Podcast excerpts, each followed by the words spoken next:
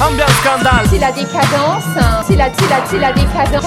C'est la décadence. Ambiance scandale. C'est scandaleux C'est lamentable de faire des choses pareilles Alors personnellement, je tenais à dire que je suis outré. Ouh là là, c'est la décadence.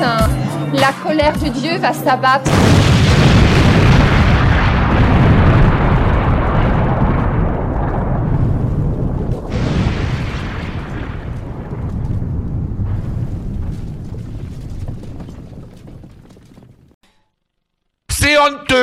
Et salut, vous êtes ici pour le cinquième épisode des scandales au cinéma, et celui-ci portera sur les religions. Et y a-t-il plus vertigineux que le thème de la religion au cinéma? Qui voudrait affronter les colères du Vatican, des frères musulmans ou encore du B'rith Votre silence en dit long. Donc tour d'horizon sur les scandales cinématographiques liés aux religions et aux croyances. En Europe, les institutions chrétiennes ou catholiques veillent surtout au respect et à la protection de la morale avant de soutenir n'importe quel projet. En Italie, par exemple, surtout lorsque le pays était fasciste, les autorités ecclésiastiques n'arrêtent pas d'alerter l'État sur la perversion et l'esprit païen qui dégage des salles de cinéma. De nombreuses ligues catholiques se réunissent pour contrer la montée du cinéma au début des années 20. Cela inspire les Américains dans leurs engagements. Et Monseigneur Clafferty de la Ligue pour la Vertu dira Au nom du Père, du Fils et du Saint-Esprit, ainsi soit-il. Je condamne les films indécents et immoraux et ceux qui glorifient le crime et les criminels. Je promets de faire tout mon possible pour renforcer l'opposition de l'opinion publique à l'égard de ces films. Amen. S'il y a bien un réalisateur que l'église italienne avait dans le collimateur, c'est Fellini. Aimant dénoncer les faux prophètes, le réalisateur avait heurté la morale en faisant le portrait d'un escroc baratineur déguisé en prêtre qui embobine une infirme pendant un pèlerinage. Deux ans après, en 57, il réalise Les Nuits de Cabiria, un film consacré à une petite prostituée. Le film s'attire les foudres des milieux catholiques qui se déchaînent. Il juge inacceptable une séquence où un homme transporte des vivres à Rome afin de les offrir à des sans-abri. Inacceptable car c'est à l'église de subvenir aux besoins des plus démunis. Fellini laisse donc entendre qu'elle ne remplit pas son rôle. La scène est donc d'abord coupée et le film sera ensuite carrément interdit. Il est important de préciser que la spécialité de la censure religieuse est de condamner une œuvre sans l'avoir vue. Un jour, en 59, après l'interdiction de la Dolce Vita, Fellini demande au directeur de l'Osservatore Romano s'il a vu le film. Giuseppe Della Torre lui répond quel besoin y a-t-il de voir cette cochonnerie? On sait que d'autres films étaient déjà jugés indignes avant même qu'ils aient été tournés. Comme par exemple en 1919 avec La page arrachée du livre de Satan de Karl Dreyer, jugé blasphématoire par un pasteur luthérien, crispé sur un principe, celui de donner Jésus en spectacle. Le film est une fresque se déroulant successivement en Palestine, au temps du Christ, en Espagne, à l'époque de l'Inquisition, en France, sous la Révolution, et en Finlande, à l'époque contemporaine. Le quotidien Christlicht Taglat l'attaque et juge le film d'inadmissible, tandis que la gauche prolétarienne s'indigne d'y voir des révolutionnaires et la garde rouge dépeint comme des suppôts de Satan. Il est donc décrit comme réactionnaire, une incitation de la classe bourgeoise à massacrer les ouvriers. Pour le réalisateur, rien n'est pire que l'Inquisition au nom de Dieu, la terreur au nom de la justice sociale, la répression au nom de la révolution, à la hantise du christianisme fantastique. Pourtant profondément religieux, il règle ses comptes avec les cardinaux. Ayant eu un grand-père pasteur, une mère qu'il considérait comme une sainte, cela ne l'empêche pas de condamner les gens d'église une fois de plus dans la Passion de Jeanne d'Arc en 1927. Dieu C'est ça? Dieu? Tu sais quoi? Je vais te dévoiler une petite info exclusive au sujet de Dieu. Dieu aime regarder. C'est un farceur Réfléchis. Il accorde à l'homme les instincts. Il vous fait ce cadeau extraordinaire et ensuite qu'est-ce qu'il s'empresse de faire? Et ça je peux te le jurer, pour son propre divertissement, sa propre distraction cosmique, personnelle. Il établit des règles en opposition. C'est d'un mauvais goût épouvantable. Regarde, mais surtout ne touche pas. Touche, mais surtout ne goûte pas. Goûte, n'avale surtout pas. Et pendant que vous êtes tous là à sautiller d'un pied sur l'autre, lui, qu'est-ce qu'il fait? Il se fend la pêche à s'en cogner son vieux cul de cinglé au plafond. C'est un refoulé. C'est un sadique. C'est un proprio qui habite même pas l'immeuble. Vénérer un truc pareil. Jamais. Mieux vaut régner en enfer qu'être esclave au paradis, c'est ça? Pourquoi pas? J'ai passé mon existence ici, moi je suis resté collé à l'homme depuis qu'on l'a mis là. J'ai nourri chacune des sensations que l'homme a eu la bonne inspiration d'avoir. J'ai cherché à lui donner ce qu'il voulait. Je ne l'ai jamais jugé. Pourquoi? Parce que je n'ai jamais rejeté l'homme, en dépit de toutes ses imperfections. Parce que moi, j'aime l'homme Qui oserait dire le contraire, Kevin, quand j'affirme que le 20e siècle a entièrement été mien? Tout le siècle, Kevin Tout le siècle suis en pleine ascension. Mon temps est venu.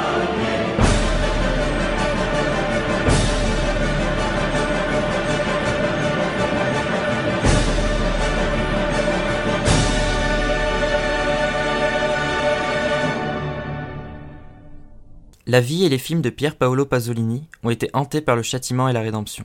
Lui-même qui se disait préposé au lynchage, il a multiplié les plans provoquant le christianisme. La mort du héros dans Acatone de 1962, les bras en croix ou l'image du fils de la prostituée dans Mama Roma, ligoté sur une table, sous le même angle que le Christ peint par Mantegna. Pasolini se prend 4 mois de prison avec sursis, après avoir participé au film à sketch Rogopag. On y voit un figurant en Jésus-Christ, mourant sur la croix après une indigestion au fromage le film est mis sous séquestre pour offense à la religion. L'année d'après, même polémique avec l'évangile selon saint Matthieu. On y voit dans le film un évangile ancré dans le tiers-monde où est chanté le chant des partisans pendant les sermons virulents d'un Christ proche des miséreux.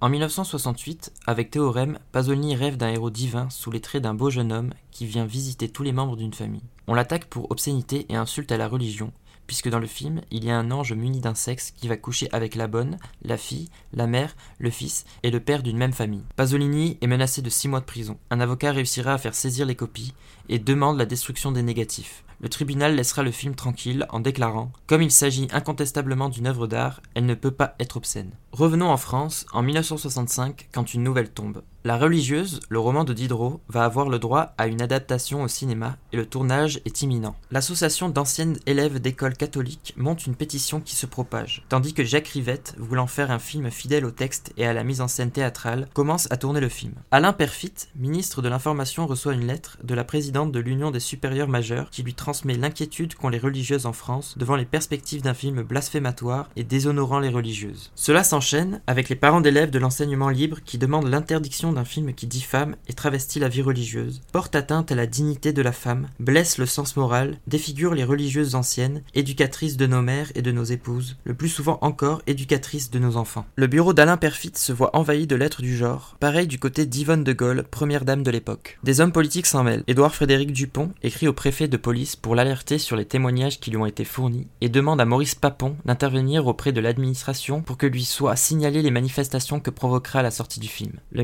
de la Justice, Jean Foyer, passe outre l'autorisation donnée à Rivette par l'administration des Beaux-Arts pour tourner dans l'abbé de Fonterneau, ancien couvent devenu centre pénitentiaire désaffecté, pour ne pas gêner ses électeurs catholiques. Rivette, serein, s'en va tourner à Avignon, en terre socialiste. Et pour répondre aux inquiétudes de ses adversaires, il modifie le titre du film qui devient Suzanne Simonin, la religieuse de Diderot. Le ministre Yvon Bourges, n'ayant pas vu le film, souhaite que le film soit frappé plus durement. Lui, il veut supprimer le film de la surface du globe, coûte que coûte. Cela déclenche des mouvements de soutien envers le film, comme les habitants de Bourges qui souhaitent rebaptiser leur cité soit Diderot, soit Rivette. Jean-Luc Godard écrit une lettre ouverte pour André Malraux, où il qualifie la censure de Gestapo de l'esprit, accuse le ministre de la Culture de lâcheté, je cite, Si ce n'était prodigieusement sinistre, ce serait prodigieusement beau et émouvant de voir un ministre UNR en 1966 avoir peur d'un esprit encyclopédiste de 1789. Le film sortira sans problème avec une promotion au préalable au Festival de Cannes. Le livre de Diderot, lui, connaît un tel succès qu'on doit le rééditer. En 1975 cependant, le Conseil d'État confirmera l'illégalité de refus de visa accordé au film, le trouvant scabreux mais non suspect de viser la religion ni l'institution conventionnelle. Le film ne sortira librement sur les écrans qu'en 1988. Retrouvons Godard. En 1985, il sort un film nommé Je vous salue Marie. Le réalisateur se sert d'une intrigue profane pour toucher le sacré. C'est une réflexion sur le mystère de l'incarnation, le mystère des origines et le secret de la naissance. La procréation de Jésus par une vierge qui a imposé à son homme une chasteté provisoire. Projeté à Versailles, il provoquera une violente manifestation qui nécessite l'intervention de la police et sera interdit dans la commune par arrêté municipal.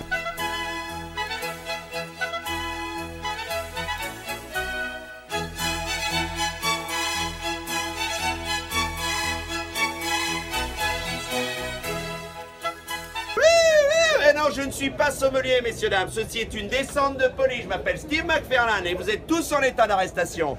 Bien joué, Joe. La Confédération nationale des associations catholiques et l'Alliance générale contre le racisme et pour le respect de l'identité française et chrétienne demandent la saisie du film pour que les passages dits obscènes et pornographiques soient enlevés. En vain, il y aura de nombreuses hostilités au Brésil, États-Unis, Australie et Italie. En 1997, les catholiques empêcheront Arte de diffuser le film. Entre les années 80 et 90, on a eu le droit à beaucoup d'indignation de la part des croyants. Petite compilation. 1987, le miraculé de Jean-Pierre Mocky suscite la colère du diocèse de Lourdes puisque le film montre un opportuniste qui se fait passer pour un paralysé afin de faire croire à un miracle. Vous n'y êtes pas là un peu trop fort, Jean-Pierre Mocky Mais non, mais non, parce que là, c'est Dieu qui a puni celui qui voulait euh, se faire passer pour un infirme. Il est infirme, et celui qui, est- qui a croyé en Dieu est guéri, donc Dieu est, est vainqueur. C'est ça, c'est Serrault qui était muet et qui parle? Oui, il parle, il retrouve la parole, et l'autre qui simulait la- l'infirmité reste infirme. Donc Dieu est intervenu, donc on croit en Dieu dans ce film, curieusement. Hmm.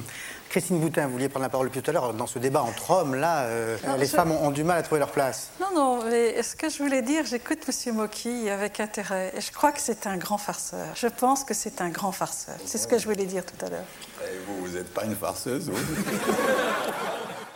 1995, Prêtre d'Antonia Bird sort pendant la semaine de Pâques et on y voit de la provocation car le film raconte l'histoire d'un prêtre homosexuel affecté dans un quartier de Liverpool. Les catholiques polonais sont choqués.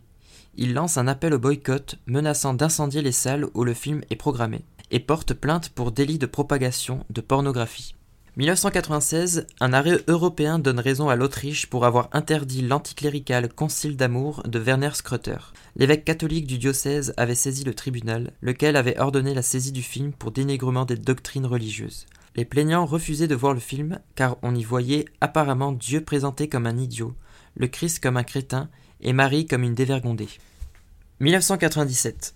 Alors que l'association Croyance et Liberté, en croisade pour défendre, je cite, la liberté religieuse, le droit au respect des croyances, les dogmes, la doctrine de l'Église catholique et ses institutions, c'est cependant deux prêtres français qui saisissent le tribunal de grande instance de Paris afin d'obtenir l'interdiction des affiches de Larry Flynn de Milos Forman, portrait de l'empereur de la presse pornographique américaine. L'affiche du film représente un homme en croix sur le bas-ventre d'une femme. Le tribunal rejette la demande d'interdiction, mais dans un souci d'apaisement, Milos Forman fait lui-même retirer les affiches. En 86, le film d'Alain Cavalier consacré à la vie de Thérèse de Lisieux avait suscité plus d'éloges que de colère. Pourtant, sa diffusion à la télé pose un problème pour l'auteur. Alain Cavalier refuse de voir son film programmé lors d'un dossier de l'écran consacré à la foi.